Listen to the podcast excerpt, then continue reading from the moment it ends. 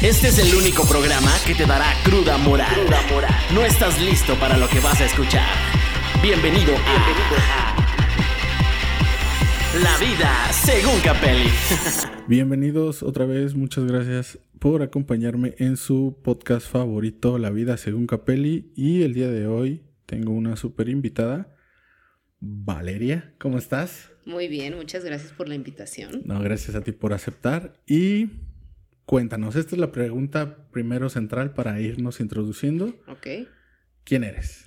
Ok, bueno, me presento contigo, me presento con ustedes. Yo soy Valeria Ramírez, soy licenciada en psicología, egresada por la Universidad de Guanajuato y actualmente me dedico a lo que es la consulta privada. He estado trabajando en varios ámbitos, eh, no nada más me he dedicado a lo que es la psicología, también he estado un poquito metida en cuestiones de fitness, de deporte, he sido competidora de bikini y Ah, pues también tengo mi lado artístico, dado que también tengo estudios en filosofía y, y letras. Ah, genial. Entonces, pues ahí, ahí- ahí genial. tenemos un poco de todo. Sí, viniste a quedar como anillo al dedo. Filosofía y letras es interesante. Sí. Bueno, no concluí la licenciatura, pero sí este, terminé un diplomado en filosofía y literatura. Después me fui a Valenciana, a la Facultad de Filosofía. No terminé y después ya me metí de lleno a lo que es la psicología, que es la que considero es una de mis pasiones, pero no lo es todo. No, no. lo- So- digo, soy, soy somos, muy versátil. Sí, soy sí, muy sí. versátil. somos muy diversos. Eh, saltándome un poquito la introducción, ¿en qué crees que se puede combinar tus dos carreras? Mis dos carreras, bueno, Ujú. si partimos eh, del principio de la psicología como tal, la psicología podría decirse que es una mezcla entre filosofía y fisiología. Es decir, es una filosofía más aplicada. Eh, digamos que si necesitábamos la, el poderle dar un, un lugar a la mente, pues eh, es el cerebro, ¿no? Entonces ya Sí, claro. parte de, de un estudio un poquito más científico o para poderle... Yo, yo, bueno, yo, yo tengo como un principio, ¿no? Yo creo que la psicología es una filosofía aplicada. Obviamente, siempre les digo, yo estudié psicología porque necesitaba una licencia para poder aconsejar a las personas, Sí, ¿no? claro. No es como venir a, ah, Lido, si hablaba Zaratustra y ponerte a hablar de Nietzsche, pues te tachan de loca, ¿no? Sí. Entonces, pues digamos que ya teniendo una cédula, ya a lo mejor como que tienes un poquito más de, de autoridad o de, o de respaldo. De, de respaldo y de confianza hacia las personas a las que les vas a Exactamente. aconsejar. Aunque generalmente en mis consultas, pues sí, siempre va ahí un poquito de filosofía, un poquito de letras o... Porque pues sí, o sea, sí también tengo como esa parte y no la puedo dejar. Eh, también como te decía hace un momento, creo que cada persona es distinta, entonces hay personas claro. con quienes tienes que trabajar a lo mejor un poquito más estas cuestiones y hay personas que son totalmente, que te buscan todo comprobable, ¿no? Entonces, bueno, ahí es donde ya hago uso de las neurociencias y de otras, de otras materias que me sirvieron en la licenciatura. Neurociencias. Fíjate que eso también es interesante, eh, porque últimamente eh, se ha vuelto muy polémico eso de, del neurolenguaje y todo este rollo. Este, ¿cómo, cómo, cómo ves tú? Un coach. Un coach. Eh, eh, sabemos que ahorita hay chorrocientos mil, han salido como. Se va a escuchar mal a lo mejor lo que voy a decir, pero han salido como cucarachas de la coladera. Pero, ¿cómo diferencias tú a un buen coach o a alguien que no está haciendo charlatán ni te quiere nada más por el dinero?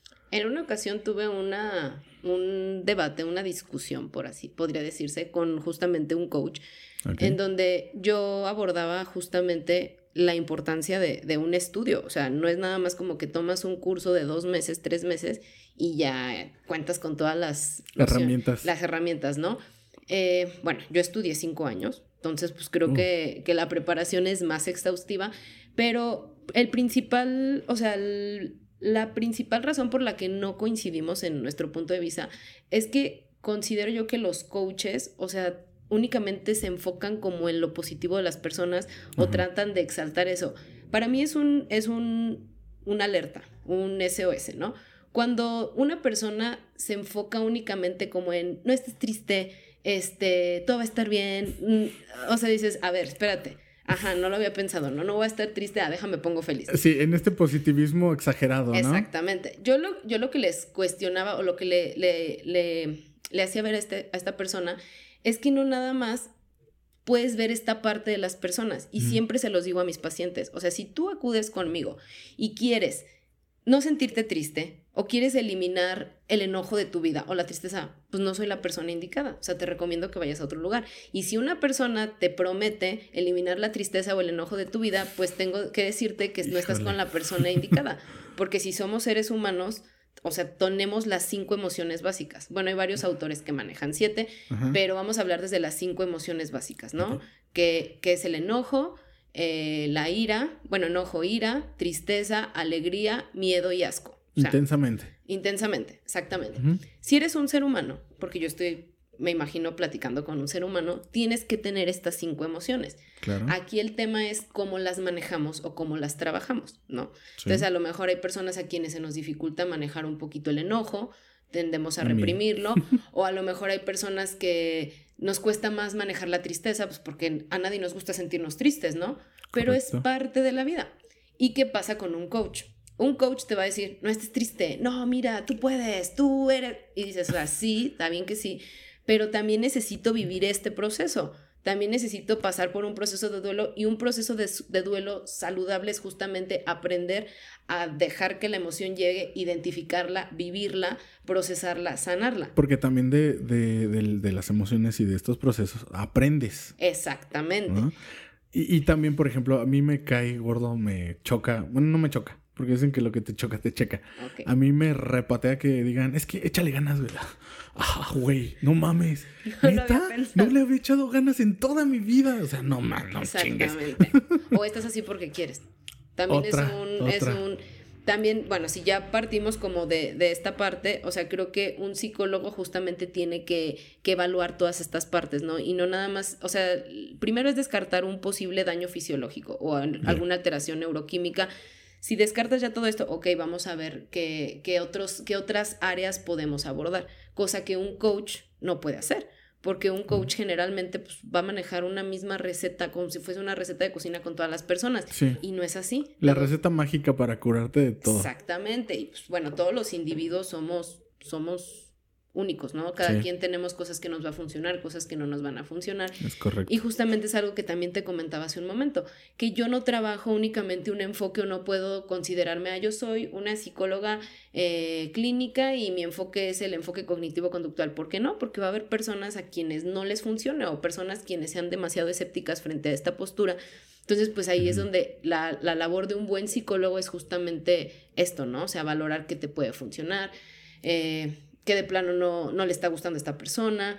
Entonces, pues yo creo que sí tenemos que tener un poquito de, de dónde agarrar. Y justamente es también la parte en donde yo ya de repente meto como mi lado artístico, ¿no? De que pues meto a lo mejor un poquito de filosofía, de literatura, de música, de arte, de actividad física, porque también tengo estudios en psicología deportiva, psicología de ah, la salud. Entonces, pues bueno, o sea, es como ver... Son complementos. Exactamente. Que le das a tu, a tu, a tu lineamiento y que bien dices, no estás casada con alguna corriente. Exacto. Porque hay, eh, bueno, en psicología no sé si haya muchas, hasta donde yo sé, hay como que las definidas y las que siguen todos, como el psicoanálisis, es un ejemplo, o la cognitiva que decías tú. Pero, por ejemplo, en filosofía hay chorrocientas corrientes. Exactamente. Y si te vas a una, se contrapone con otra y luego dices, pero es que hablan de lo mismo. ¿Cómo se contrapone, no? Este, hace días estaba este, escuchando, viendo en internet este, a Diego Rosarín, no sé si lo ubicas. Mm, no, no lo conozco. Eh, se puso a, a dialogar, a debatir. Yo digo que fue más bien un repase de que le dio cachetadas, le puso una madriza a Carlos Muñoz, este famoso coach de ventas, de negocios empresarial. Se me hace ilógico, eh, para mí no se me hace una, se me hace un fafarrón, así lo digo en pocas palabras. Y e, él dice que cuando tú tienes una postura y viene otra persona que te contrapone esa postura, los dos llegan a un, pues a una confrontación y el pensamiento se eleva. ¿Sí? Sería como en Sócrates la, la, mayéutica y como el diálogo, ¿no? Como la dialéctica, ¿no? Entonces, este, más o menos así. Entonces, este, este güey no le daba como que argumentos, ¿sí me entiendes? Nada más le daba vueltas. Entonces, el que se vio más mal, pues fue Carlos Muñoz, porque obviamente no está preparado, pero eso dice que es un coach. Entonces, es lo que yo le digo a la gente, es que no te dejes llevar porque es un coach. Analiza bien qué te está dando, cuáles son sus credenciales, qué tan preparado está. Porque pues yo también puedo llegar y decir, pues que yo soy coach de cine. O, po- o por algún, o bueno, todos tenemos situaciones complicadas en la vida, ¿no? Claro. Y generalmente el, como el argumento o el, o el, lo que les avala a estas personas es que, ah, no, es que yo, este, X cosa me ayudó a superar mi depresión, ok. Sí. Sí. fue un proceso complicado que viviste y a ti te ayudó esto, pero eso no significa que seas una persona certificada para poder aconsejar a infinidad de personas. Exactamente. O sea, es- a ti te funcionó que puedes hablar desde mi construcción personal, desde mi experiencia, desde lo que yo viví. Fíjate que en ese momento a mí me sirvió esto, pero no por eso ya te conviertes en, una, en un experto en el tema. Exactamente. A mí me puede gustar la música y no por eso me considero una persona, o sea, pues yo no conozco. ¿no? Ajá. En alguna ocasión estuve yendo unas clases de, de música y justamente, pues yo soy bien preguntona, ¿no? Obviamente. Entonces le preguntaba, le preguntaba al chavo, el chavo me decía, es que vale, no quieras saber en un en- En, Ratito. un ratito todo lo de una cara. Le digo, a ver, yo no estoy, yo no me estoy definiendo como licenciada en música, o sea, para nada, yo respeto tu estudio, pero bueno, pues quiero saber, Tengo ¿no? curiosidad. Exactamente, y no por eso me voy a dar en mis definiciones de, de Instagram o de mi currículum, este, músico, eh, artista, poeta, no, para nada, o sea, lo No, que a mí no, me toca y listo, ¿no? Sí, sí, sí. Y, y es que eh, eh, precisamente yo creo que esa es la base de- del problema actual, que la gente no pregunta, que la gente no es curiosa, eh, que, que la gente le dicen algo y, ah, sí, voy. O y sea, te como, quedas como, como, verdad. Y, y piensan que es una verdad absoluta cuando no tenemos la verdad absoluta. Yo creo que nuestro cerebro no alcanza a comprender lo que es una verdad absoluta. Para eso está la filosofía. Y bien dicen que la gran verdad de hoy es la gran mentira del mañana. Sí, Entonces, sí. todo está en una... un- Constante evolución. Exactamente. Sí, sí, también los pensamientos, también, o sea, vemos, eh, por ejemplo, me sorprende que la gente no se haya dado cuenta o se espante, por ejemplo, del mo- cuando en Grecia era normal. O sea, ahí lo raro era ser heterosexual. Ahí te veían como raro ser heterosexual. Entonces vienen y dicen, es que eso nunca se ha dado. Espérate, a ver. A ver, ¿cómo que nunca se ha dado? No manches, esto tiene historia, tiene antecedentes. De- decían que el amor más puro era entre hombres. Entonces, Sí, a ver, El ¿cómo? amor platónico. Entonces, ¿cómo me vas a venir a tú a decir que no es, que no Pues- existe? Pues es que, o sea, es a lo que voy. Cada persona, o sea, tenemos una concepción de lo que es el mundo, de lo que es la realidad.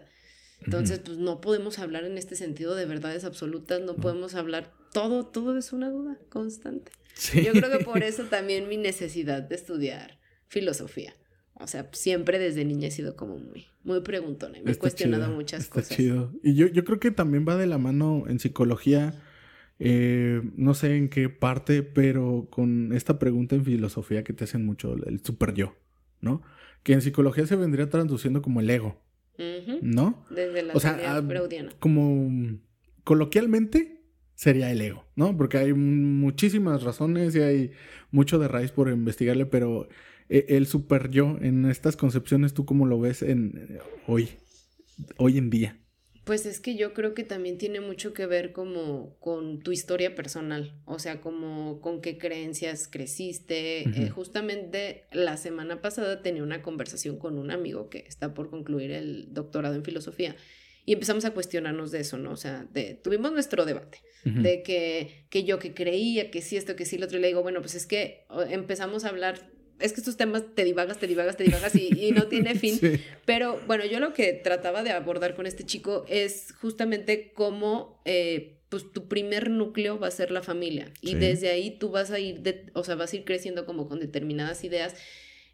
Aunque también se da lo que vienen llamando las ovejas negras, ¿no? Que son quienes vienen como a reestructurar la historia que nos familiar. salimos de eso. Que, exactamente. Y, y bueno, tuvimos ahí una discusión, pero mi, mi, mi teoría, o bueno, lo que yo defendía es que sí te va, o sea, tu, tu primer núcleo, que es la familia, te va a determinar en gran medida, pero a final del día, pues también existen los casos excepcionales o las personas que van en contra y que son quienes se cuestionan y que son quienes generalmente vienen como a crear una nueva estructura. ¿no? Sí. Entonces, pues yo creo que, que sí, sí, si hablamos como de el, la, la repercusión que tiene la sociedad o el entorno en el que, en el que vivimos, en el que nos desenvolvemos, yo creo que el agente de cambio más importante es la educación. Y, educación no me refiero a, que vayas a la escuela, porque ahí también pues es de borreguito, no vas a pasar a borregote, ¿no? Pero me refiero a la educación al cuestionarte, al tener esa capacidad de ser autodidacta, de decir, investigo aquí, investigo allá, que leo este libro, que leo el otro. Bien dicen que el conocimiento es poder. Y una de mis máximas favoritas es que el autoconocimiento es empoderamiento. O sea, el poderte conocer, el poder conocer tu entorno y el decir, ok, yo conozco mi historia y me doy cuenta que soy así por tal, por tal, pues por supuesto que se va a traducir en que seas una persona más poderosa en ese sentido, ¿no? Claro que sí.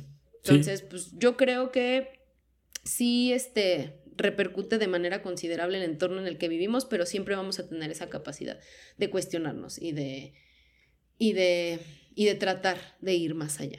Eh, ahorita que, mencionaste lo de las ovejas negras y que me siento totalmente identificado, bueno, yo creo que eh, los mexicanos, eh, la gran mayoría, nacemos en un núcleo donde hay una cierta religión ya impuesta, que es la católica, y que hay muchos que la siguen o hay muchos que son como de cosas o eventos nada más importantes, ¿no? yo me consideraba de esos eventos importantes, pero bueno, yo siempre estuve cuestionando, siempre decía, bueno, ¿por qué tengo que venir a misa?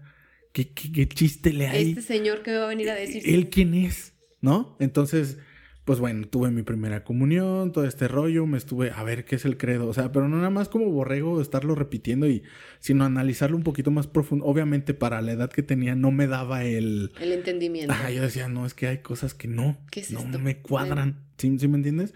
Entonces, conforme fui creciendo, me meto a estudiar artes en una escuela donde están enseñando todo esto. Entonces yo digo, ah, caray. O sea, ¿cómo? O sea, la religión le impuso un hombre o unos hombres. La iglesia es una institución. Dije, ah, chinga. Ah, es como gobierno, pero se lavan las manos. Ah, mira qué bonito, ¿no? Entonces todo este rollo me empezó a llevarme a cosas y ahorita digo, ¿sabes qué? Yo no profeso ninguna religión. Agarro de todas lo que a mí me sirve soy un ser espiritual, creo en Dios y hasta ahí. Porque también Dios, hasta cierto punto, es debatible en filosofía. Sí, pues es que también tienes que verlo desde qué filósofo quieres abordarlo. ¿no? Exactamente, y es muy complejo y van a haber muchas contraposiciones. Eh, va, a haber gente que esté de acuerdo contigo, va a haber gente que se, es de golpe de pecho. Y, muy respetable. Yo creo que cada quien, o sea, adoptamos la idea que, que nos que nos da tranquilidad o que nos hace sentir bien, ¿no? Que al final del día, pues podría decirse que es como el origen de la religión. O sea, dar, brindar esa sensación de bienestar o de tranquilidad a las personas y pues cada quien elige qué, cuál es su bálsamo. Porque sí, es que cada quien se cree la, la mentira que más le conviene.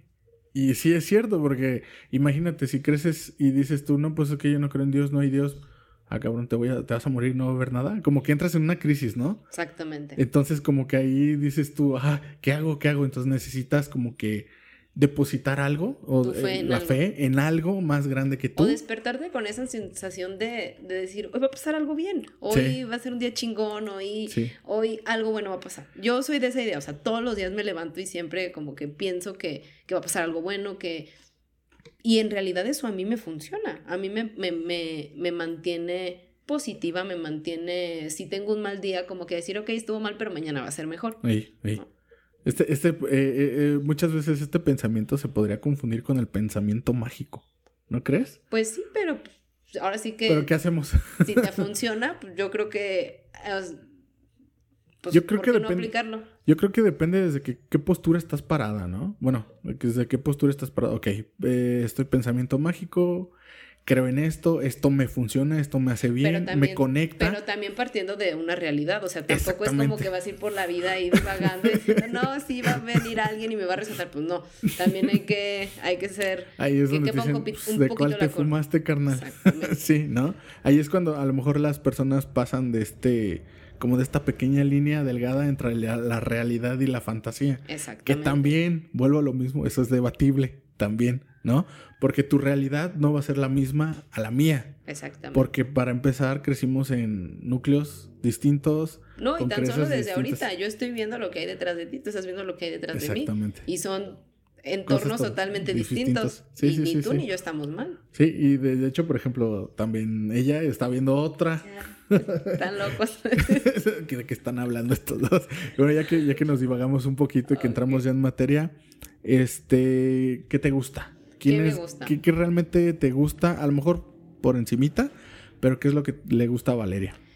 Pues a Valeria le gusta mm, hacer cosas distintas. Yo creo que soy una mujer que no puedo adaptarme a una rutina porque esa rutina en algún momento me cansa. Me gusta ser una persona que está como en constante evolución, eh, multifacética, me considero multifacética. Eh, si bien yo creo que si pudiese decir cuáles son, cuál es mi, mi, lo que hay todo en todos los días de Valeria, pues podría decirte que a lo mejor hay música, hay ejercicio, hay arte. Siempre me gusta como estar ahí. Pues hay cuestionamientos, me gusta cuestionarme mucho, pero yo creo que no puedo definirme como, como una sola cosa, ¿sabes? No, te puedes encerrar en un mm, solo no, me Cuesta, me cuesta mucho eso, o sea, me, esa idea me, me aterra un poquito. Eh, tal vez por eso podría decirse que me cuesta mucho como comprometerme con algo, o sea, es decir, soy una chica muy comprometida con mis proyectos, cuando me planteo un objetivo lo cumplo, pero como que no me puedo concebir toda la vida siendo una misma persona o haciendo una misma cosa.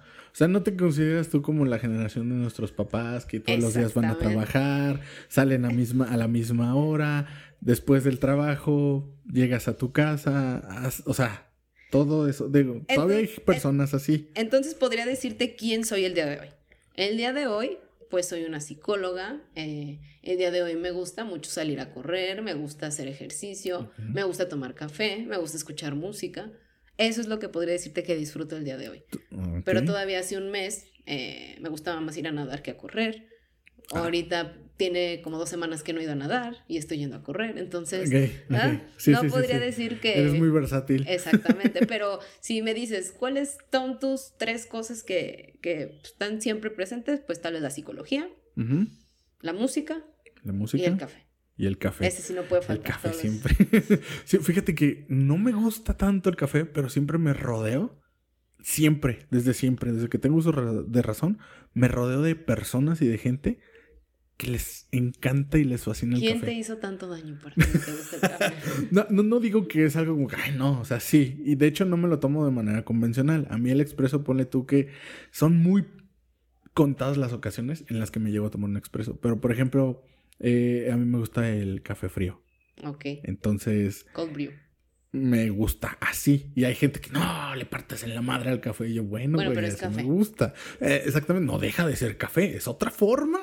Bueno, hay quienes les gusta con licor 43 también, ¿no? Ah, también sabe rico. no te voy a decir que no. Café a final del día. Exactamente. Pero a lo que voy, por ejemplo, para no encapsularte, pero para así un poquito de, de irte desmoronando como al queso. Ok qué tipo de música escuchas o qué tipo de música te gusta. La que siempre ha estado presente es el rock and roll. Pero entonces escuchas de todo. Mm, bueno, aquí ya me van a satanizar algunos. Échale, échale. No, no hay ni reggaetón ni banda. Okay, de ahí en más soy súper versátil. Es entendible, es entendible. Y, y bueno, creo que más que nada tengo una. Tengo un. Un argumento válido. Porque justamente también tiene que ver con el tema que se supone y vamos a abordar el día de hoy. No, sí, lo vamos. No, no, no, no, ah, lo vamos a abordar. Tú no te apures. Ese llega solito. Ese llega solito, ahorita bueno, justamente hablando de esto, ¿no? Como de, del tema de lo que no me gusta del reggaetón y de la banda es que generalmente cosifican a la mujer. O sea, es como verla meramente como un objeto y, y, no, es lo que como que nomás no, no, termino de, encuadrar con... Yo respeto, bueno, también yo respeto los gustos de cada quien, pero de ahí, o sea, hablando de la música, pues, yo creo que por eso no me gusta la banda y el reggaetón. Ok, ahorita que ya abordaste este, este lado de la cosificación de la mujer, eh, ¿en qué momento? Y es una pregunta muy general y a lo mejor es muy difícil, pero... Échala, échala. ¿En qué momento ¿es bueno o es malo cosificar a la mujer? Porque tampoco puedes decir es que es totalmente malo, porque no. También somos vanidosas y también nos gusta que nos. Exactamente, es a lo que voy. Y, por ejemplo, yo entro en debate porque, por ejemplo, yo soy fotógrafo y yo hago fotografía boudoir, entonces me estás diciendo a mí que yo estoy cosificando a la mujer. No, justamente hace algunos días subí una definición de lo que es el boudoir, ¿no? Y, de la fotografía boudoir. A mí en lo particular me gusta hacer fotografía boudoir y tengo muchísimas eh, fotografías en, en, mis redes sociales, pero creo que en una ocasión también un fulano me, me como refutaba eso, ¿no? De que, o sea, ¿cómo te ofendes si subes tus fotos y digo, a ver, a ver, que yo esté subiendo una foto en bikini o en lencería, no te da a ti la autoridad Exacto. de Ni venirme a exactamente de venirme a decir qué rica se te ve esto y lo otro, o sea, no, no, no. Hay mundo- Guárdate tu pensamiento, mi rey. Yo Hay no un- ocupo de eso. Hay un mundo de diferencia. Y justamente lo que, lo que yo abordaba en, esta, en este post es que generalmente uno lo hace por sentirse bien uno mismo, por Sí. proyectar una parte de sensualidad, por sentirte segura, ganar confianza. Claro que nos gustan los piropos, pues aquí no, Pero hay maneras. pero hay formas. Sí, ah, qué rica te ves. Se man, te ven ah, bien man. ricas las de estas y Fíjate, eh, hay, hay un. eh, bueno, en la preparatoria en la que yo iba hace uf, mucho, había algo que le llamaban la semana loca, entrando casi a inicio de clases. Y hay un ejercicio que, pues, la- los chavos lo tomamos así de broma, de, nah, ¿cómo crees? Pero es muy bonito. Y te voy a decir por qué. Porque el último día de la semana loca nos teníamos que cambiar el sexo. O sea, los hombres nos vestíamos de mujer empatizar. y las mujeres de hombre. O sea, fíjate desde cuándo viene. Entonces, yo, yo que soy, digo, no soy ni guapo, ni musculoso, ni mucho menos, llegué a sentirme incómodo porque tenemos que salir a desfilar a la calle, ¿sí? Llegué a sentirme incómodo por las miradas de las personas y decía, no mames, esto siente una mujer. O sea, y yo estoy, no estoy así como que digas tú, wow, ¿no? O sea, ¿por qué no? A lo mejor me lo hacen de burla, pero imagínate una chava que, que porque está súper buena y tiene que salir en tiempo de calor con short No porque ella se siente... No mames, imagínate cómo se siente la puta presión, las pinches No, y estás miradas. hablando únicamente de miradas. Sí, Porque no justamente yo ven- venía platicando con, con Juanita este, sobre esto, ¿no? Yo le decía, fíjate que me invitaron a platicar sobre las ventajas de ser mujer, pero yo creo que no puedo hablar de las ventajas de ser mujer Sin hablar de las sin, desventajas. sin las desventajas. Y justamente una desventaja es eso, que las mujeres, pues sí, a lo mejor... Yo al menos te voy a hablar desde mi Sí, historia, claro, desde claro mi sí. perspectiva.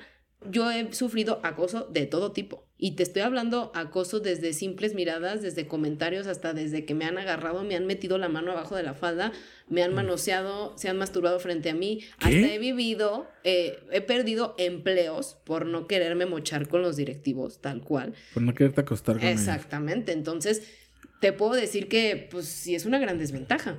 No, o sea, en el mundo co- competitivo y en el mundo del hombre, me caga que sea así, pero así es, es súper desventaja. O sea, ¿qué, qué tienes que hacer? Eh, ¿Estar en tu casa y cuidar a los niños? No, y si ya decides llevar esto a la vida formal, ser una trabajadora, los sueldos totalmente, los de la mujer, están muy por abajo de los sueldos de un hombre. Sí, están totalmente desfasados, ¿no? Pero también eh, no todo es malo. No, no, no, no todo es malo. No, no, no hay que satanizarlo ni No. tampoco hay que... ¡Ah, su pinche madre! Eh, Eso es lo hacer- punto de- Podemos de- hacer el, el una buena versus una mala. ¿no? Sí, vale, va, Y ya- va. y Vamos campechaneándola, Y una ya y se equilibra la cosa. Sí, sí, sí, sí. Bueno, yo creo que desde, desde esa parte, pues sí es una gran desventaja ser mujer, de que si te ven bonita, pues tienes que, que mocharte porque te tienes que mochar. Y si Sí. no te mochas, ah, pues si gustas buscarla en otro lado, podemos seguir buscando. Queremos ver varias Pero, opciones. a ver, a ver, este, tú, tú que estás aquí, yo quiero, nunca he hecho esta pregunta y no, siempre me ha dado curiosidad, pero ya que estás aquí y que me estás dando la confianza, ¿con qué huevos se acerca alguien y te dice, oye, pues, Bueno, huevos me queda claro que no son. Porque si los tuviesen, buscarían, buscarían tenerte. es que no, de bueno, otra manera, te, te hablo de mis, per- te hablo de mis, per- de mi pers- perspectiva de hombre y de cómo fui educado, yo no le podría decir eso a una mujer, y menos que acabo de conocer, a menos que tenga muchísima confianza y que haya así como que cotorreo, solamente así. Bueno, es que no te la dicen tan directa, te la disfrazan un poquito. A ver, Mira, ¿cómo? te, cómo? te voy a ejemplificar Sí, una sí, sí. situación. En algún momento yo estuve trabajando en CODE, la Comisión del Deporte, ¿no? Ok. Eh, y pues bueno, digamos que me iban a dar una plaza, me iban a dar un puesto muy bueno, ¿no? Muy Por chido. así decirlo. Ajá. Entonces, pues bueno, llegas a dejar tus papeles y el fulano, ay, estás hermosa. ¿Y, Ay, sí, sí te he dicho que tienes unos ojos y preciosos. qué tienen que ver? ¿Y qué vas a hacer saliendo de aquí? Ah, pues ahí entra uno, ¿no? Este, ah, mira, vengo a traerte los papeles, dime si todo está en orden. Sí, pero sí te he dicho que estás hermosa. Entonces bueno, este ya está como... Entonces le digo, soy clara. Bueno, mira, qué bueno que tocas este tema porque la verdad tus mensajes me están incomodando un poco, ¿no? Porque estamos hablando de un acoso que ya viene de, de semanas. Entonces, Ah, eh, de, de que te escriben y que qué guapo y que esto y que el otro y hasta la fecha el fulano sigue contestando mis historias todos los días. ¿Es neta? Exactamente. ¿No he entendido el mensaje? No, no he entendido. Te estaba hablando que eso fue hace como cinco años, seis años. Pero bueno, pues qué pasa, ¿no? Entonces ya como que pues eres un tanto clara. Sabes que esos comentarios me están incomodando un poco. Eh, y qué bueno que tocas este tema porque, pues la verdad, no, no quiero salir contigo. No me interesa en este momento tener una relación con alguien. A lo que la persona esta me contesta. No, es que yo tampoco estoy interesado en tener algo con, con alguien. O sea, y le digo, bueno, cuando me refiero a involucrarme de No ningún de tipo, es de ningún tipo. Ok, qué bueno que lo mencionas porque la verdad me gustaría seguir buscando más opciones. Seguido a esto no me dan el trabajo que honestamente pues agradezco que no me lo dieron porque qué hueva estar en un lugar así. Pero así como esa, esa situación te puedo definir muchísimas.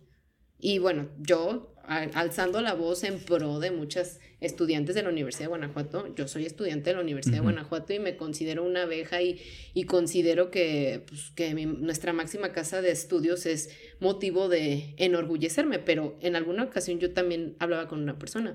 La verdad la universidad es una cosa, pero los directivos y altos funcionarios son una basura. Porque yo viví acoso por uf, infinidad de profesores y mis compañeras no me van a dejar mentir.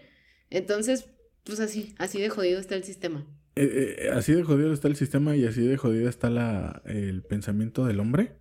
Que hasta ser bonita, tener buen cuerpo, es sinónimo ¿Y sabes qué es lo más triste de esto? malo.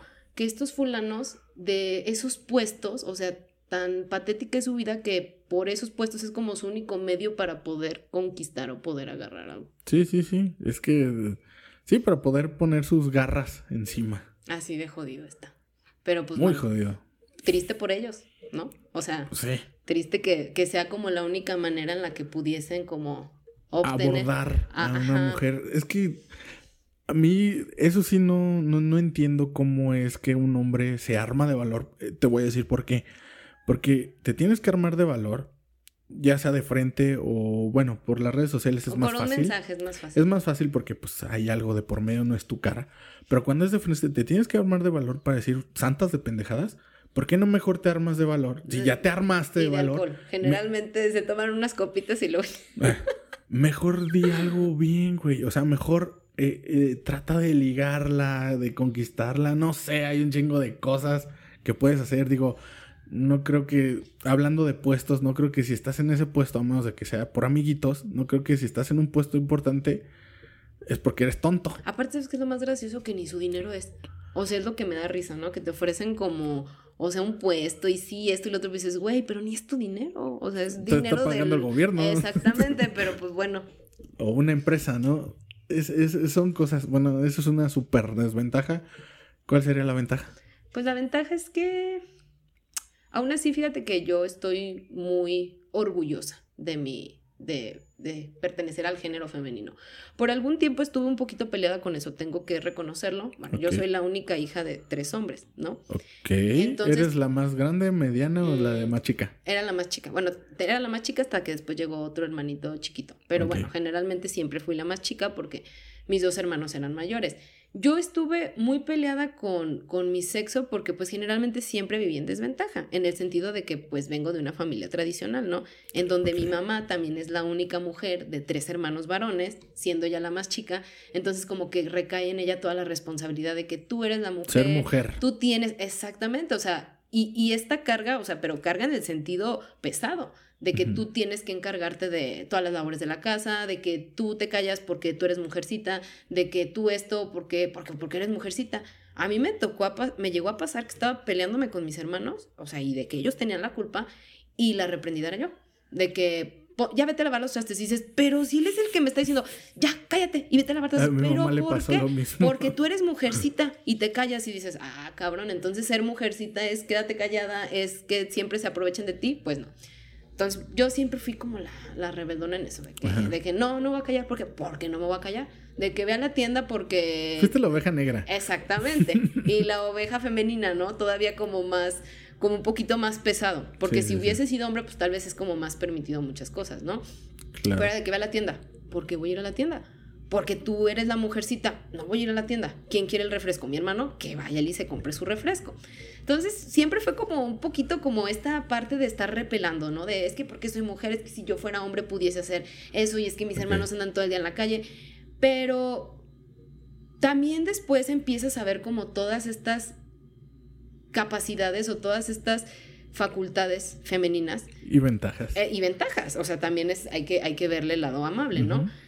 Yo te podría decir que la parte en desventaja que yo veo del sexo es eso, pero creo que más bien es un constructo social, o sea, y es algo que la misma sociedad ha ido como fortaleciendo, ¿no? El machismo en México, que es algo muy es que está arraigado. Y las mismas mujeres, me van a perdonar, pero es cierto, las mismas mujeres tienen la culpa. Lo permitimos. exactamente, de que se ha construido ese machismo al decir, no, mijo, es que tú te mereces una mujer que sepa cocinar. Las mamás principalmente. Que sepa cocinar y que sepa hacer esto y que si, una mujer no sabe barrer o trapear, es una inútil. Que hace como que... No sirve para ser mujer. Ah, chinga. O sea, a mí me lo llegan a decir muchas veces, no, es que tú como mujercita no sirves. Tú para lo que sirves es para estudiar y para eso, ah, ah, o sea, entonces como mujer no sirvo. Pero bueno, esa, esa fue como la gran desventaja y la que yo podría decirte que, que es, que es como la parte mala, ¿no? El, el dark side de, ser mujer. Pero, pero pues no, también tiene muchas ventajas. O sea, principalmente eh, el hecho de, de, pues, de que yo creo que en las mujeres, bueno, si nos vamos meramente como a las cuestiones a lo mejor eh, de diferencias de estructuras cerebrales o para que ah, somos buenas o no. nos ganan por... Hay muchísimas, hay muchísimas cuestiones que pues nos ponen en ventaja, ¿no? De que somos multitasking, de que podemos hacer muchas cosas al mismo tiempo, de que somos personas más empáticas. Justamente me comentaba Juanita, ella es reportera, y me decía de, de, la parte de pues que las mujeres generalmente inspiramos mayor confianza a las personas. Y sí lo creo, porque pues es una, es una habilidad innata, ¿no? Las mujeres somos, somos más empáticas, eh, tenemos como esa capacidad más de conectar con las emociones de las personas. Porque son más viscerales. Mm, no necesariamente. Yo creo que ah, los hombres son más viscerales. ¿Crees que los hombres somos más viscerales? Porque los hombres son más impulsivos generalmente no se toman el tiempo de pensar las cosas y las mujeres somos creo que a veces eh, exageramos en eso, le damos vuelta demasiado a las cosas. Si, si, si, si fuésemos viscerales, por, o, cómo, me, ¿cómo me refutarías tú que el mayor número de accidentes automovilísticos y demás se dan en hombres? Sí, porque somos unos idiotas. Son más viscerales, son más, son más impulsivos, son de que y esto tiene que ver con una incapacidad de manejar las emociones, que es otra ventaja de ser mujer. Que las mujeres generalmente podemos hablar de cómo nos sentimos. De que si yo estoy triste, yo le digo a mi amiga, ay, ando bien triste, vamos por un café. Y me pongo a llorar y saco lo que traigo. Bueno, entonces yo creo que yo soy un caso raro entre los hombres porque yo sí no soy así o sea, de que sí eres capaz de, expresar lo que sientes. Sí, yo sí. Y yo creo... Y luego, se me ve en la cara, ¿qué traes? Ah, pues es que esto, esto, y me suelto como cordén tobogán. Y justamente esto quería también abordar en este espacio, de que no me gustaría poner como en ventaja o desventaja o decir, ah, las mujeres somos más que los hombres para nada. Yo creo que 50-50. Eh, eh, son, capacidades y habilidades distintas, aparte percepciones, y como ya lo decíamos de la realidad, por eso me gustó empezar por ese lado, porque para empezar, como lo dijimos hace rato, tu realidad y la mía son totalmente, distintas. Ahora, aparte, añádele tu sexo. Eres mujer, tú ves la vida distinta a mí, tú ves, tú la ves con muchos colores, muchas gamas, muchos matices. Pues a Yo a he aprendido, y te lo tengo que decir, por el arte, he aprendido a verla así, he aprendido a, conectar con mis que es emociones. A lo que quiero llegar contigo, que tal vez eh, tú no tienes tanta dificultad en, expresar esta parte, o, bueno, podríamos, si lo hablamos de hemisferios, el hemisferio derecho y el hemisferio izquierdo, generalmente eh, en, el, en, una persona artista, pues también hay como algún pues, mayor actividad en el hemisferio derecho, que tiene que ver con esta parte emocional, esta, esta capacidad de poder expresar lo que sentimos obviamente no se da en todas las personas. No, aparte el hemisferio derecho te conecta, aparte de las emociones, te conecta con tu lado creativo. Es correcto. Y yo soy muy de eso, soy muy creativo. Entonces, en tu caso particular, porque estoy hablando con un artista, no es tan, tanta dificultad para, para manejar esto, pero estamos hablando de la media del mexicano y el promedio del mexicano no es así. El promedio del mexicano es una persona que tiene un conflicto y lo que va a buscar es irse a empedar y andarse peleando en el antro y andarle... Andar, así lo saca, andar visceralmente por la vida. y no es, no es, el, no es el objetivo, ¿no? Sí, claro que Justamente yo también quería abordar esa parte, o sea, como sí también a veces tendemos a ser demasiado duras con los hombres, ¿no? Como a, a decir es que pinches hombres, todos son iguales, son unos...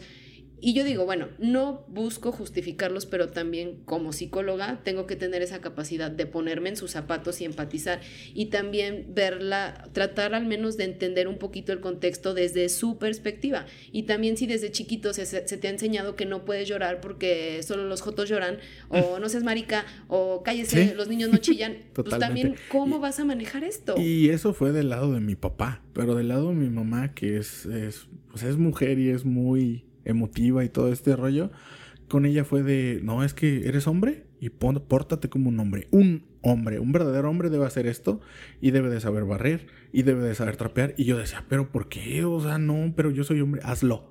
Entonces, poquito a poquito, esas capas que quieras que no, se me fueron formando por esta di- disociación de los géneros que te imponen desde chiquito. Ah, Es que los niños tienen que jugar con carritos y las mujeres tienen que jugar con muñecas. Cuando no. O sea, tengo una prima que tiene ahorita cuarenta y tantos años y tiene sus hijos y todo. Cuando ella estaba chiquita, ella jugaba con carritos.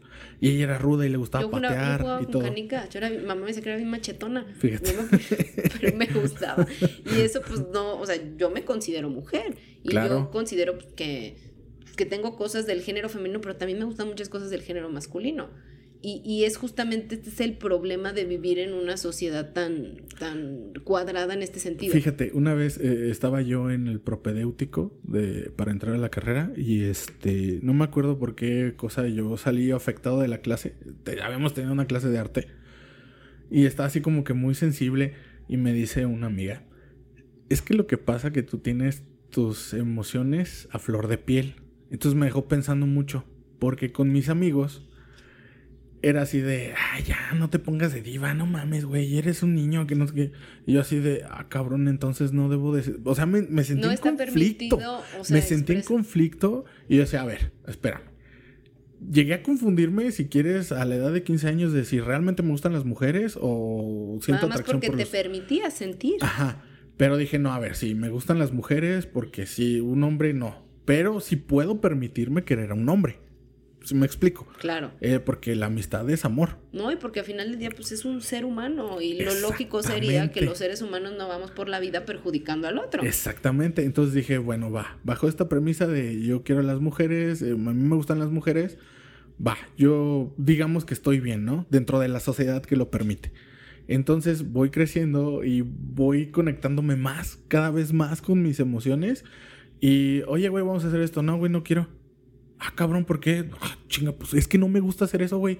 ¿Cómo eres pinche niña? Y yo, ah, chinga. O irte peleando por la vida. O sea, entre más machito eres, te tienes que ir A peleando. mí no me gusta pelearme. Por el contrario, o sea, A mí eso, no es, eso es una persona que generalmente se le dificulta demasiado poder trabajar sus emociones porque pues a mí me pueden hacer enojar personas en la calle y eso no significa que voy a ir peleando con todos. Exactamente, pero, Pero- es la construcción bajo la que creció esta sociedad de que si eres hombre tienes que dar, porque es que eso también está bien marcado. O sea, esa es una ventaja y de lo que La yo quería hablar. La gran ventaja de Esa ser es una mujer. ventaja de ser mujer que tú puedes, como le dicen un chiste a Franco Escamilla, es que yo no me rebajo a tu nivel. Y lo puedes hacer porque y te da el derecho. Si lo dice un hombre, se va a escuchar Y súper fíjate que marica. a esto quería llegar con, yo creo que una de mi, de la gran ventaja de ser mujer y, y hace, al- hace algunas semanas justamente me encontré un cuaderno mío, porque yo soy mucho de, de escribir, no de anotar. Y, y yo escribí hace algunos años como algo que a mí me encantaba de mi persona y hasta lo puse con mayúsculas, ser intensa. Y, y digo, me gusta ser intensa, o sea, aunque para la gente es que eres bien intensa, yo no lo tomo como una ofensa, por el contrario, yo lo tomo como un cumplido. Porque digo, que yo tenga esa capacidad de expresar lo que pienso y lo que siento, cosa que tú no haces, pues yo creo que me pone en gran ventaja. Sí, fíjate, eh, te- al- hablando de ser intensos, yo soy muy intenso. Y también lo reflejaba en mis relaciones intrapersonales con mujeres y propias mujeres me decían, es que eres súper intenso. Yo, "Puta madre", entonces, ¿cómo se hace? Pero bien dicen que a los qué tibios nadie los quiere. Entonces yo prefiero ser intensa que ser una tibia. Entonces así de, pues y luego qué hago entonces, le dije, soy así. Y la neta fue de las primeras veces que dije, sabes que ya me da hueva todo esto. Pues así soy. Si quieres, bien. Y si no, pues yo creo que hay un chingo de güeyes, ¿no? Y hasta más guapos que yo. Ya, llégale, órale. fíjate que ahorita que hablamos de la intensidad y demás, se me viene a la mente, eh, hay un libro que en lo personal me gusta mucho, que se llama Mujeres que corren con los lobos. Y habla justamente de esta parte, o sea, no, e, es, es como un libro muy femenino, podría decirse, o sea, pero habla de, de, la capacidad de las mujeres de ser como muy intuitivas, de, de ser grandes líderes y que generalmente se ha comprobado desde la ciencia que las mujeres tienden a ser mejores líderes que los hombres porque tenemos esta facultad innata, o sea, de, de, trabajar desde la intuición, desde la emoción, desde el cómo me siento. Y ese libro justamente dice algo bien importante. Dice que ser una mujer salvaje, porque el, el libro se define ahí como mujeres salvajes, dice ser una mujer salvaje no significa ir de dejarlo todo de derecha a izquierda o ir por ahí como una loca sin control. Se para nada, o sea, es como una mujer que tiene muy que tiene como muy esa capacidad de, de, de, discernir, de decir, ok, en este momento tengo que actuar de esta manera, de si tengo que ser un poquito más agresiva o tengo que defender, en este momento tengo esa capacidad, pero también me logro controlar. Dependiendo de la situación. Exactamente. Y, y, creo que esa es una gran facultad femenina que podemos hacer eso, o sea, sabemos defendernos cuando tenemos que hacerlo, aunque nos tachen de intensas, porque generalmente eso es lo que hacen cuando ya no pueden. Es que eres bien intensa, es que eres o, o, el ventado ese de que para todo lloran, ¿no? También. También. Yo, yo, creo que eso está increíble. O sea, el tener esa capacidad de poder llorar cuando lo. Sí. Pero, pero lo que yo he descubierto. o sea, después de de buenos chingadazos, pues es que sí está bien, pero nada más tenemos que cuidar muy bien el lugar en donde hacerlo. ¿Y con quién? Y con quién, porque luego también eso se presta a que pues ahí te traigan de que no, que porque yo sí, ¿eh? yo lloraba por todo. Entonces, sí, soy, bien llorona, pero bueno, ya aprendí a manejarlo. Entonces, ¿qué hago? Pues si quiero llorar en algún lugar, me meto al baño y lloro y digo, ya, ah, ya ajá, o sea, no, no, no, no, no, te expones. No vamos a, a reprimir la emoción, sencillamente hay que saber en dónde sí, pero pues no te expones a, que la otra persona se haga ideas y te juzgue. Porque, ah, cómo somos buenos para Entonces es un buen tip para todas las chicas. Si quieren llorar, háganlo, pero en el baño. Casi siempre va a haber un baño en donde van a poder ir a hacerlo. Fíjate que eh, yo siempre me sentí como que la oveja negra. Siempre en mi familia, todo este rollo. Y cuando fui creciendo, yo de alguna manera siempre conectaba más con las mujeres. Siempre era así de que me llegaban y me decían, es que este güey me hizo esto y yo así de, ¿y por qué me dices a mí? ¿No? Después, ya que fui creciendo, lo fui utilizando para mi ventaja, obviamente, porque somos seres humanos y además soy hombre, no puedo evitar... Pues es una cualidad tuya, o sea, el inspirar confianza en las chicas. Sí, no puedo evitar eso, pero ya después dije, a ver, una cosa es que lo hagas a tu ventaja y otra cosa es que lo utilices para hacer daño. Son cosas aguanta. Distintas. Ajá, aguanta. No, como que tú no te sientes haciendo bien daño porque hice sentir mal a una persona, pero no fue intencional. sucedieron, fue como una avalancha, ¿no? Como una bolita de nieve. Y ya después ya no lo pude controlar. Entonces aprendí que sí lo puedo utilizar, puedo llegar a manipular a la gente, pero, hay que usarlo inteligentemente. Sí, puedes, puedes manipular a la gente para que ellos mismos exploten sus habilidades. Todo gran poder conlleva una gran responsabilidad. Sí, sí, está bien súper dicha esa frase. Entonces dije, ok, yo puedo conectar muy fácilmente con las mujeres, las mujeres me pueden tener muchísima confianza. ¿Qué hago con esto? Decido hacer, empezar este podcast y digo, bueno, voy a invitar mujeres, ok, las voy a invitar, aparte de que quiero saber sus puntos de vista con respecto a todo esto, cuando lo inicié, no sabes cómo fui criticado. ¿no? ¿Por qué? Porque es que, ¿cómo vas a hacer esto? ¿Que, ¿A qué te arriesgas? Porque empecé a comprar mis aparatitos, ¿no? Le empecé a invertir porque es invertirle. Entonces, la única que siempre me ha apoyado, pues, es mi mujer. No, pues, qué, qué buena, qué buena chica elegiste. Porque pues, bien dicen que las de las decisiones más importantes en la vida es, es la mujer. Es, es tu profesión y tu pareja. Sí. Tu profesión porque es a lo que te vas a dedicar toda la vida. Y tu pareja porque es, es tu compañero. Bien dicen que el copiloto es el que pone la música. Sí, sí, Entonces, pues si vas a buscar una persona que sea alguien que te impulse a crecer, alguien que te motive, alguien que, que te aplauda tus logros. Tus logros. Y que te apoyen tus fracasos. Lo que sea, exactamente. Pero si vas a ser una persona que te va a limitar, no, no, no es por ahí. Entonces, eh, siempre quise utilizar este, pues, eh, llamémoslo don, ¿no? De cualidad, lo que sea, de poder conectar con las mujeres y dije, pues lo voy a utilizar a favor, ¿no? Y que ellas también tengan una voz. Ese espacio. para que puedan. Y, raramente he revisado en mis estadísticas y todo, nos escuchan más hombres. No, yo te puedo decir, generalmente mm, la mayoría de mis pacientes son hombres. Y, y, todos me van a decir, ay, pues sí, porque estás bien buena, porque estás bonita, porque siempre me dicen eso. O sea, e, esa es otra gran desventaja. Que si eres bonita, no puedes ser inteligente. O sea, no puedes ser como las No sé por qué está peleado. Entonces a mí siempre me tachan de eso, de que si hombres vienen conmigo es porque estoy bien buena. Pero bueno, eh, en, en nada más a lo mejor suena un tanto pedante, pero bueno, creo que tengo que mencionarlo. Si creen que hay falta de talento, demás, pues no, porque fui el mejor promedio de mi carrera, este, fui, me titulé con el mérito universitario, entonces, bueno, no va por ahí, ¿no? Me considero una mujer físicamente agradable, bonita y también me considero muy inteligente. Entonces, no, me queda el saco cuando me dicen eso, pero bueno, a lo que quería llegar con esto es que la mayoría de mis pacientes son hombres y justamente es por eso, porque necesitan un espacio en donde puedan externar todo lo que traen. Que, que, que sería tan sencillo como poderlo platicar con un amigo, o sea, como decir, güey, vamos a chingarnos una chela y vamos a platicar, ¿no? Pues Pero no, no es algo que, por el contrario, si estás viviendo una ruptura amorosa, generalmente los alientos que te van a dar el hombre es, no hay pedo, güey, vámonos a ver pelos vámonos a pistear y vámonos con unas viejas. Eso es lo que pasa. Gracias a Dios eso ya Que no es la solución real. no, no, no es la solución porque no. De ahí la gran necesidad que yo veo en los hombres de poder expresar lo que sienten y lo que traen y lo que son, sin miedo a ser criticados o a ser juzgados. Es que, es que, es que eh, del lado masculino eh, es súper juzgado eso. O sea, no sabes. O sea, es una presión social, la neta, aunque no pareciera, pero es una y presión social El, el, ahorita que menciona lo de los podcasts que te escuchan más hombres, sí lo creo. Porque mis pacientes es como el medio en, el que ellos aprenden. O sea, es lo que me dicen, ah, es que escuché un podcast que me ayudó mucho, ah, es que escuché esto y lo otro, en lugar de decir, oye, tuve una conversación con una amiga, tuve una conversación con mi mamá, que es como lo, pues, lo más normal, ¿no? Bueno, yo al menos así lo veo. Yo cuando me siento triste, estoy enojado, tengo un mal día, sencillamente quiero salir con mis amigas. Vamos a platicar, vamos a echarnos un traguito, un café, lo que sea. Pero ese es mi medio para, para sacar lo que traigo. Y los hombres no lo hacen.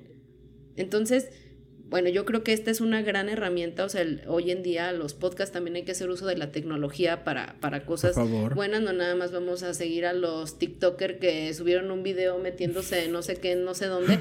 Pues no, o sea, también hay que aportar un poquito, ¿no? hay que, hay que, hay que impactar de manera positiva a, a, la sociedad, a las personas, y yo creo que este es un gran medio para hacerlo.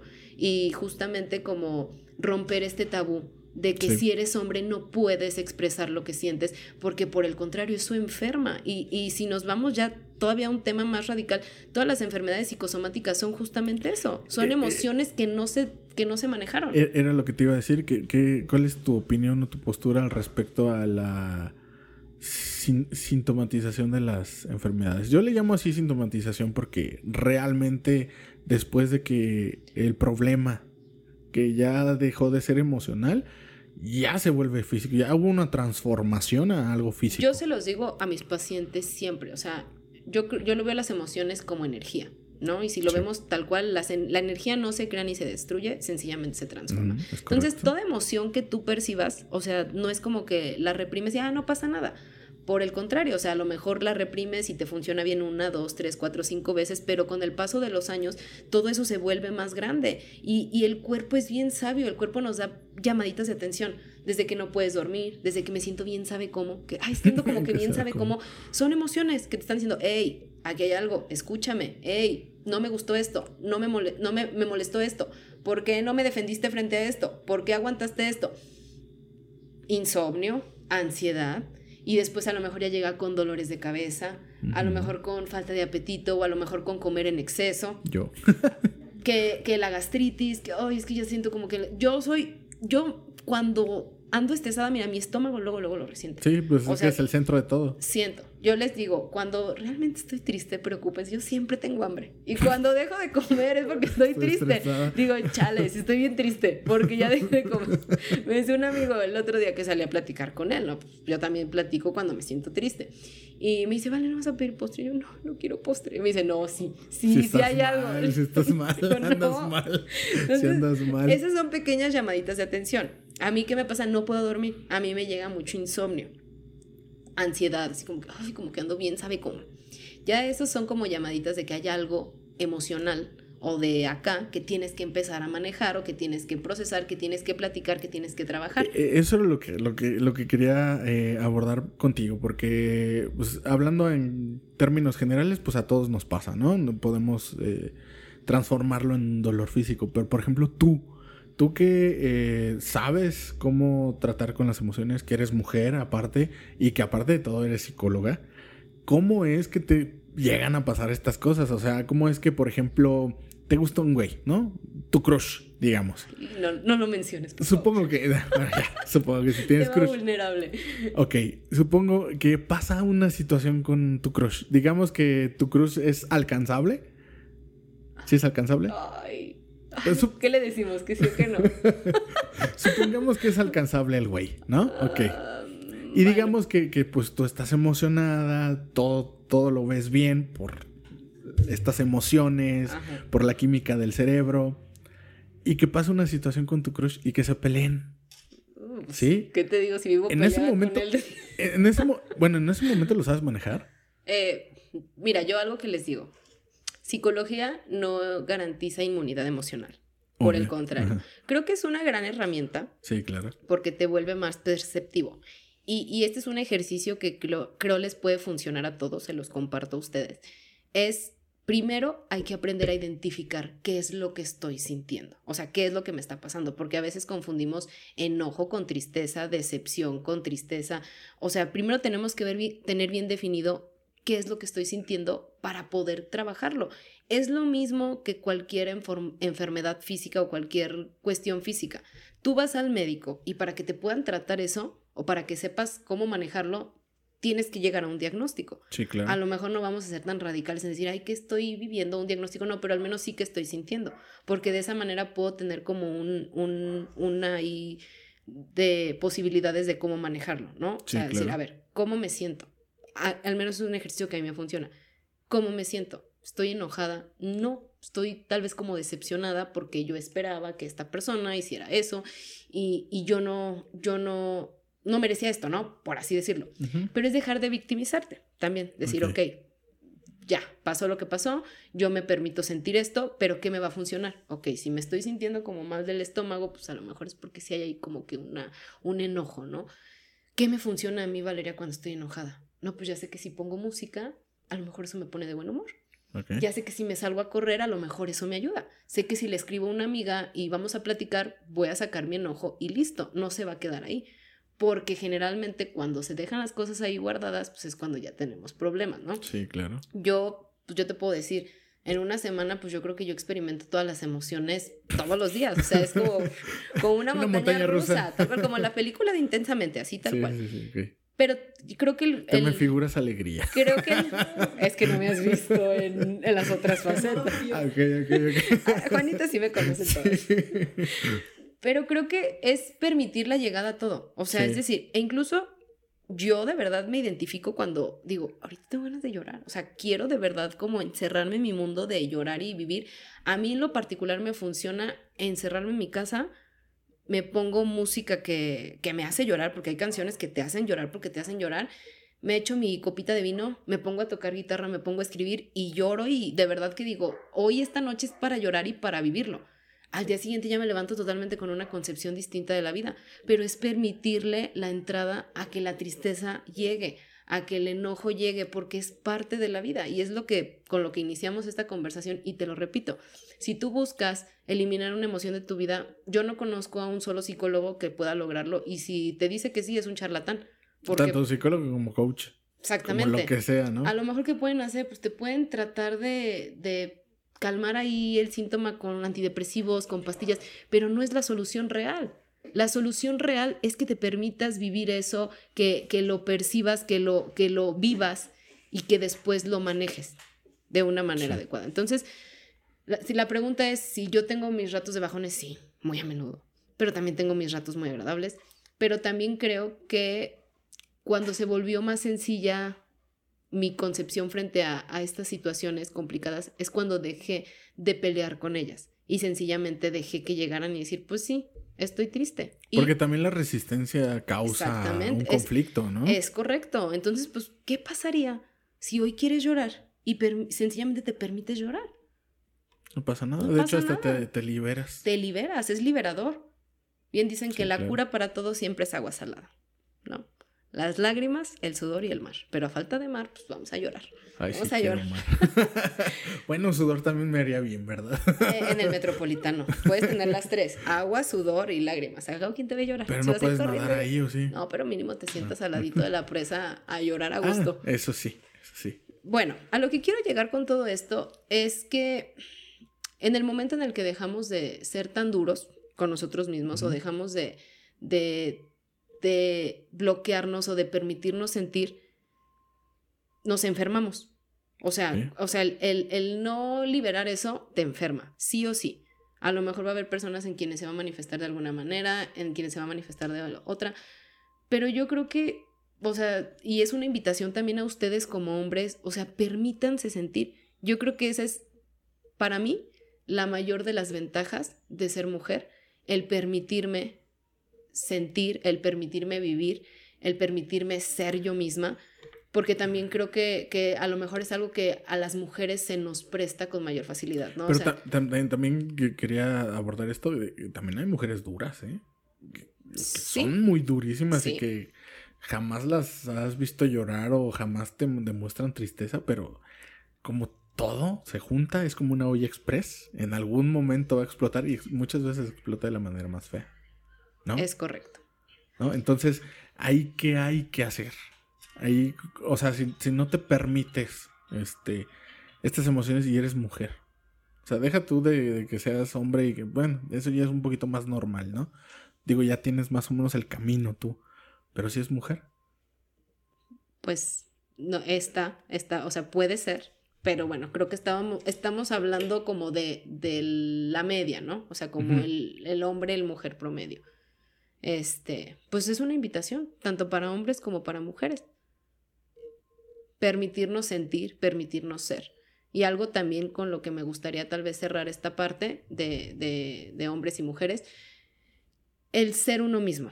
O sea, el, ser. Yo, yo, creo que las mujeres a veces tenemos más esta facilidad, ¿no? Bueno, yo principalmente me considero así porque ya que me pinto el pelo rosa, que me lo pinto rubio, que me lo corto, que esto, que el otro.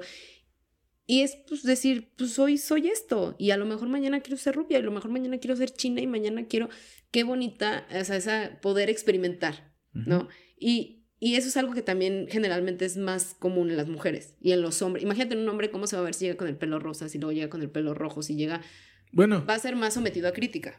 Obvio. Yo quisiera poder hacer eso, pero luego digo, ¿y qué tal si me quedo pelón? Yo por eso no lo hago. Bueno, pero puedes experimentar con la barba, a lo mejor. Ah, no, la barba no. La barba sí, esa me la dejaría totalmente negra. Bueno, vamos, vamos a ver, hacer a, la capacidad, a, a la cuestiones no a lo mejor tanto como físicas, sino a, a elección o decisiones de vida. O sea, el ser tú mismo que se salió peor la cosa. No, no, pero eh, es que soy, tengo mucho contacto con mi lado femenino, me cuesta mucho trabajo decidirme por algo. Claro que cuando me decido es porque tomo la mejor decisión. Pero es que no necesariamente tienes que casarte con una idea toda la vida. O sea, lo que te no, hoy, hoy yo puedo decidir o hoy yo quiero ser una cosa y mañana a lo mejor mi vida toma un rumbo totalmente distinto, pero yo creo que de eso se trata vivir, de que te permitas experimentar, de que te permitas tener errores, equivocarte, pero disfrutarlo. Sí, sí, dicen que no es el destino, sino el trayecto. y yo soy totalmente de esa idea. O sea, el día de hoy digo, pues soy psicóloga, pero a lo mejor yo no sé si en un año ya digo, voy a dejar la psicología por un rato y quiero ser rockstar, ¿no? Por ejemplo. a ver, ahorita me llegó una pregunta de que esto de que quieres ser rockstar, ¿qué piensas tú del, del pensamiento determinista? ¿En qué sentido? Pues en todos. Es que el pensamiento determinista dice precisamente esto, eh, que todos, todas las acciones que haces en tu vida, que tienes eh, en tu vida, las cosas que pasan y las que no pasan, ya están determinadas. O sea, ya son, ya tenían que suceder.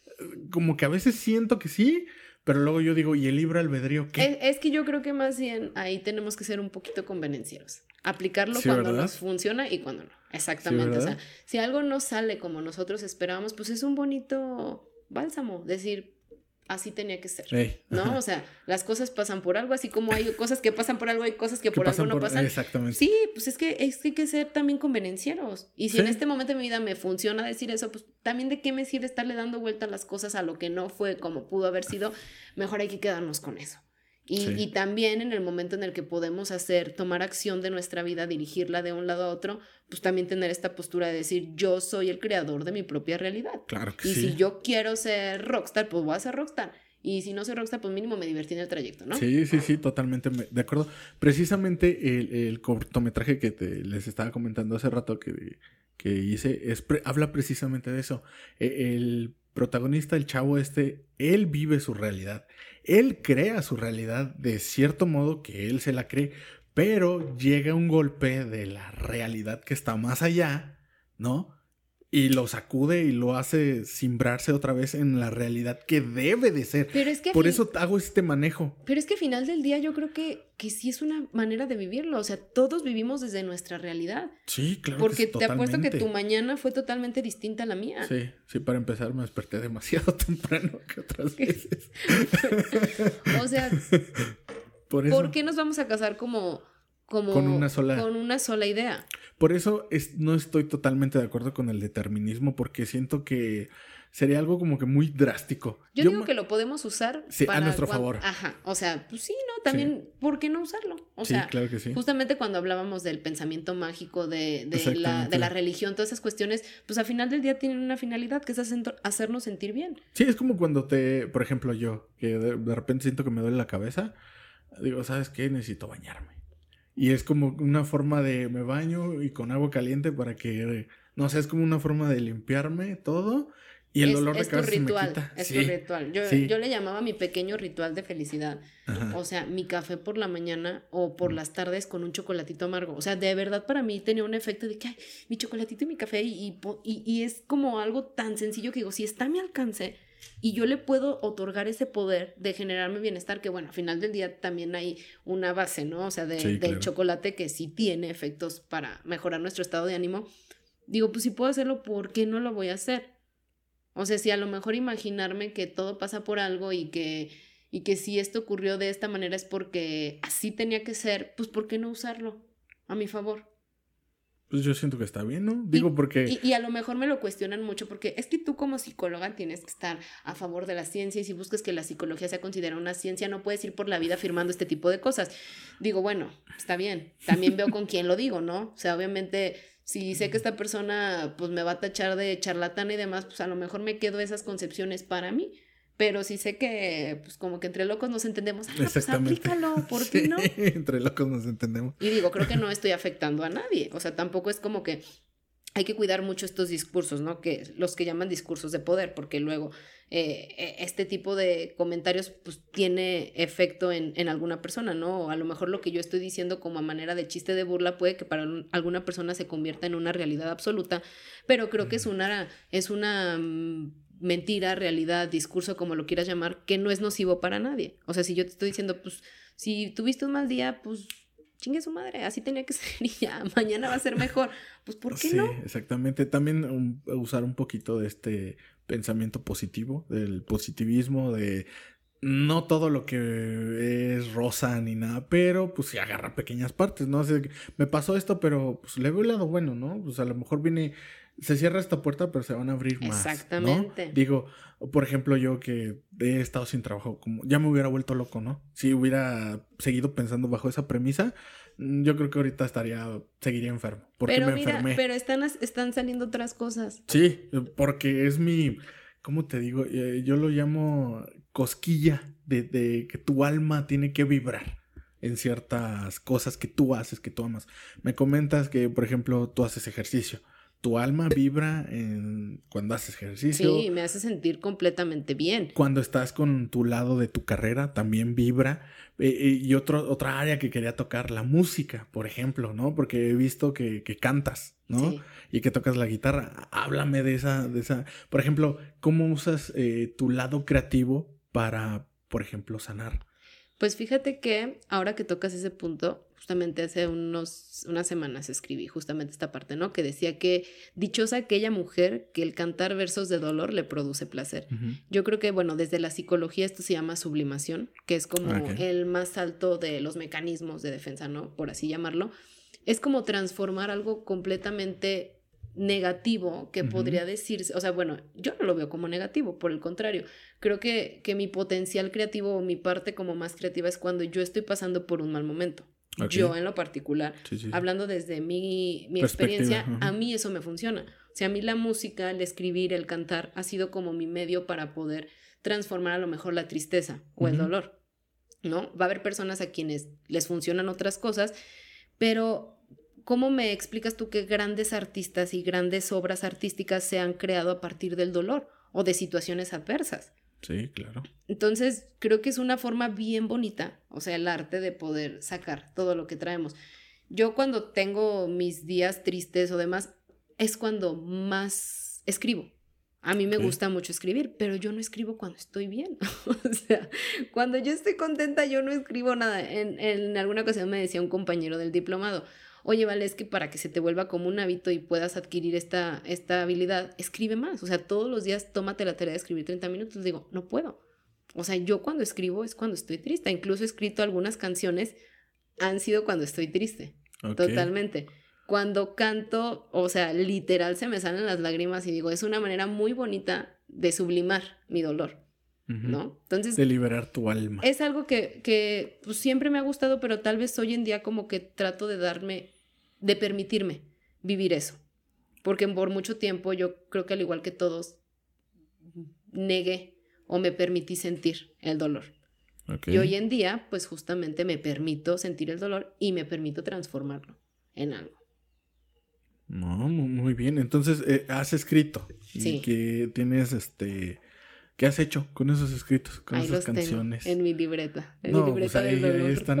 Ahí, ahí están a todo dar. Digo, No, de hecho sí tengo un amigo que, que justamente también pues le gusta componer y, Ah, y este chico que es filósofo te platico y me está ayudando también como a darle un poquito de, de melodía, de Ah, de melodía. Sí, Ah, porque para la composición en la guitarra sí es algo que, que no sí, sé, es totalmente. pero aparte. pues ahí, ahí algo estamos aprendiendo de eso. Ah, órale, qué chido. Así qué que chido. esperamos en algún momento poderlo compartir también. Ah, sí. Sí, bueno, sí. algún La canción para el crush. la canción para el crush. Fíjate que, que algún día, eh, bueno, sí tengo en la mente como que sacar este tema del crush, pero como que lo estoy dejando un poquito reservado porque sí es bastante amplio y como que doloroso para Sí, algunas personas. Todavía, todavía. Todavía. Todavía, todavía. Pero a ver, hablando de tu crush y en términos filosóficos, ¿es realmente tu amor platónico o solamente es una divagación de tu de tu de tu percepción de lo que tú esperas de un hombre? ¿Qué es realmente para ti? No, más bien es una persona con quien generalmente logras establecer un vínculo, como con ninguna otra persona, ¿no? O sea, yo así lo Se veo. Bueno, supone. al no, es que sabes qué, más bien yo no podría decirte. Bueno, yo no considero que tenga un crush. O sea, ahorita estamos llamando al crush como a esta persona que, que, como el amor platónico, ¿no?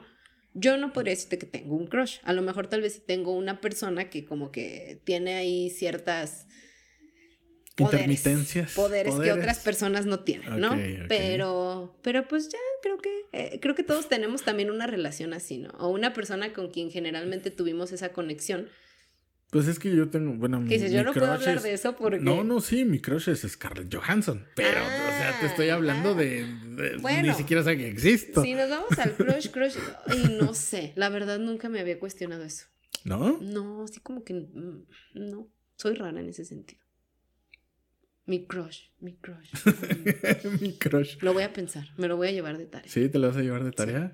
Porque realmente, o sea, el crush en tiempos modernos es realmente ese amor platónico que tú idealiza, idealizas porque no puedes tener nada con él.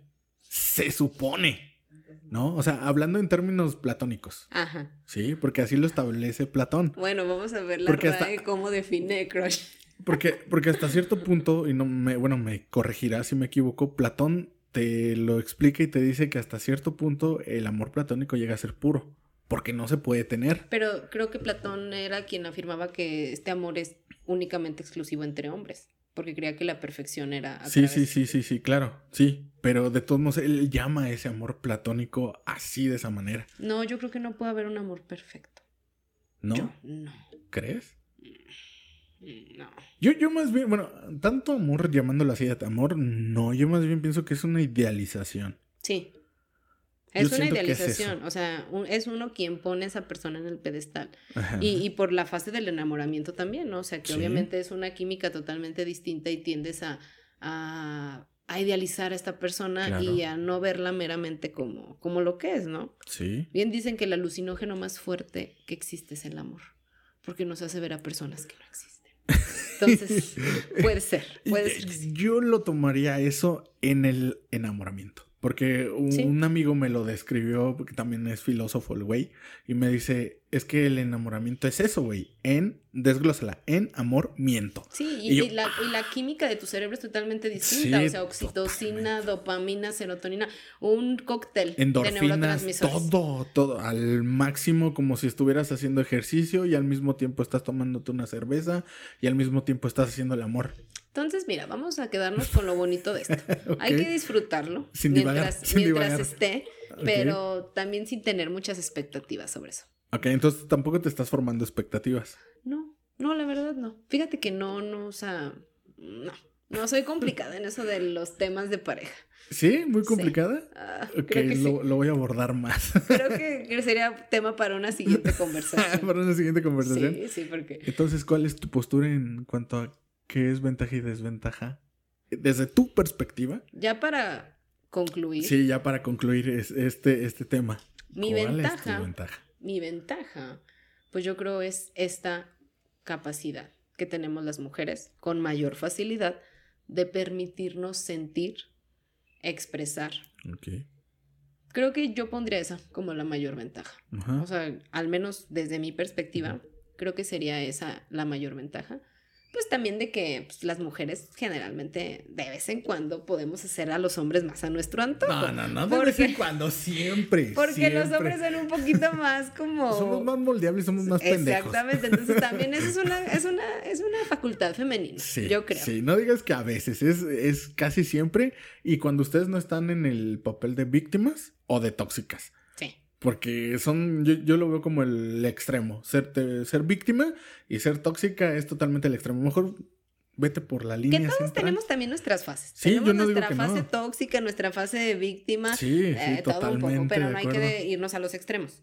Exactamente. Entonces, como conclusión, gran ventaja de ser mujer, creo que si sabemos ser inteligentes podemos manipular un poquito. Hay a los hombres a nuestro antojo, este, que somos, pues, tener esta capacidad de poder empatizar, de poder conectar con las emociones nuestras como de, de otras personas. Y yo creo que la principal desventaja, pues es que vivimos en una sociedad Machista. muy machista, en donde la mujer, laboralmente hablando, tiene mucha desventaja. Y también si nos vamos ya a cuestiones más graves, como lo son los feminicidios, pues sí estamos en una gran desventaja. No, y la mayoría de las muertes de feminicidios eh, son vienen de la pareja. Exactamente. Entonces, eh, Crímenes pasionales, que yo no sé por qué le llaman pasionales, como si... no que tiene nada de pas- pasión. Exactamente. Eh, hace, hace dos semanas eh, subí un podcast que tuve una entrevista, con, una, una plática con una amiga. Ella es maquillista profesional. Entonces yo le hice esta analogía, ¿no? ¿Tú crees que, y, y te hago ahorita la pregunta a ti, ¿es real que las mujeres saben escoger el maquillaje, pero a su pareja no? Pues mira, yo ni maquillarme sé. Así que... con eso te digo todo. no, pues sí. Ya se acabó el tema, ya nos vamos. Bueno, no, yo creo que no, creo que en escoger pareja soy más selectiva. Ok. Pues por algo no tengo pareja. Entonces eres de, no, tú estás porque Darwin no, es creo que- selección Creo natural. que mira, creo que para hablar de temas de pareja y de maquillaje no soy la indicada. ¿No eres la indicada? No, de ¿Por maquillaje aquí Juanita nos puede colaborar. ¿Tú, pero- cre- tú crees que, ¿Tú crees que existe un En pareja tampoco, está igual que yo. De las dos días una. ¿Tú crees que existe un problema real eh, el conseguir pareja con que seas una mujer independiente? Sí, sí.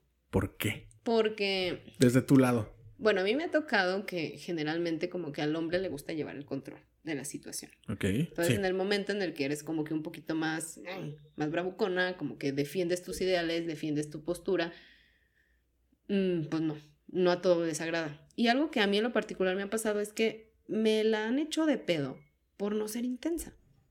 En una ocasión tuve una pareja que pues, quería hacer cosas, pues, su vida normal, ¿no? Que yo lo veo como algo normal y pues, está bien, haz tus cosas, te veo tal día. Oye, pero tal día, este, ¿me puedes acompañar a tal lugar? Pues la verdad preferiría mejor hacer otra cosa. Si quieres nos vemos el domingo. Pero de verdad que yo en la mejor postura y, y me terminó por eso. Ah, Que porque no se le hacía de pedo por nada. Y que le valía. Yo dije, es neta, de verdad. Ve- ¿Ves cómo buscan, buscan, buscan lo tóxico? Exactamente. Entonces a lo mejor tengo que ser un poquito tóxica para que la cosa funcione. Fíjate que a mí me pasó algo al revés. O sea, eh, me, han, me han llegado a reclamar porque los hombres, según esto, yo tenía entendido, tenía, vivía bajo este concepto que si el hombre llega y le dice, ¿sabes qué? A la mujer ya vamos a ir acá, acá y acá. Que eso a ustedes les tiraba los calzones. Mira, sí tiene también. Es que, ay, ¿ves por qué soy complicada para estos temas? Y, y- y Porque a mí sí me gusta también que el hombre tenga decisión. O sea, una cosa es tener decisión. Porque también si te dicen sí a todo y lo que tú quieras no, está padre. Una cosa es tener decisión y otra cosa es ser empático y decir qué quieres hacer tú. Ok. Yo muchas veces llegaba, ¿qué, qué es lo que quieres hacer tú? Yo, porque yo tenía una idea, o sea, yo- para mí si es por mis huevos, yo quiero ir al cine, vamos a- al bar y después vamos al hotel. Así de fácil, ¿sí? Pero si yo te estoy preguntando es porque yo te estoy tomando en cuenta y cuando pregunto eso, ay, ¿sabes? Me terminaban por eso, es que me das hueva porque no sabes decidir. Es que sabes que es a lo que voy. no Tenemos manches. que tener un toquecito de toxicidad y saber cuándo aplicarlo. Porque pues, a mí me terminaron porque no la hacía de pedo por nada. No, no, no, o sea, te lo juro.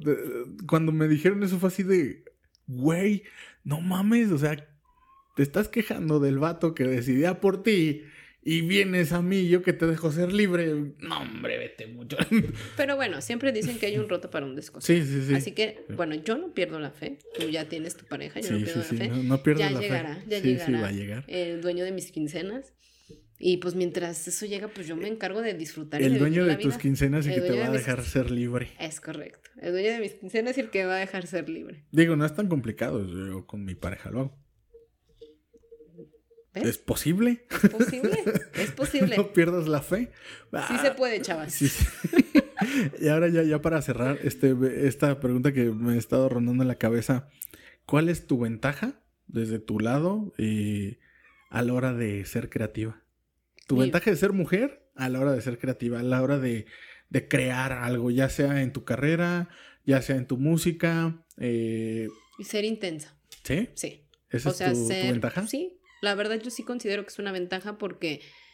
Porque me permito ser y hacer tal cual.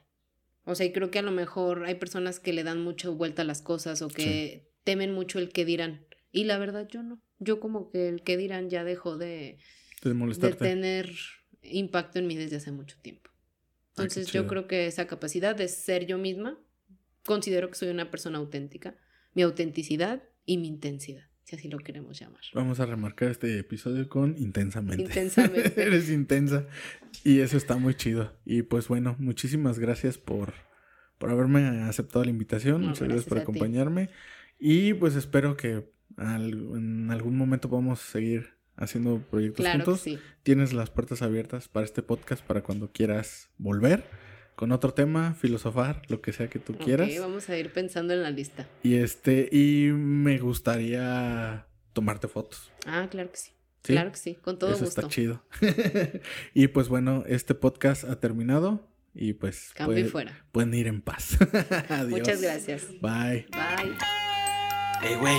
¡Despierta! ¡Ey! ¡Ey! ¡Felicidades! Llegaste hasta el final. Nos escuchamos muy pronto en tu podcast favorito. ¡Claro! La vida según Capelli.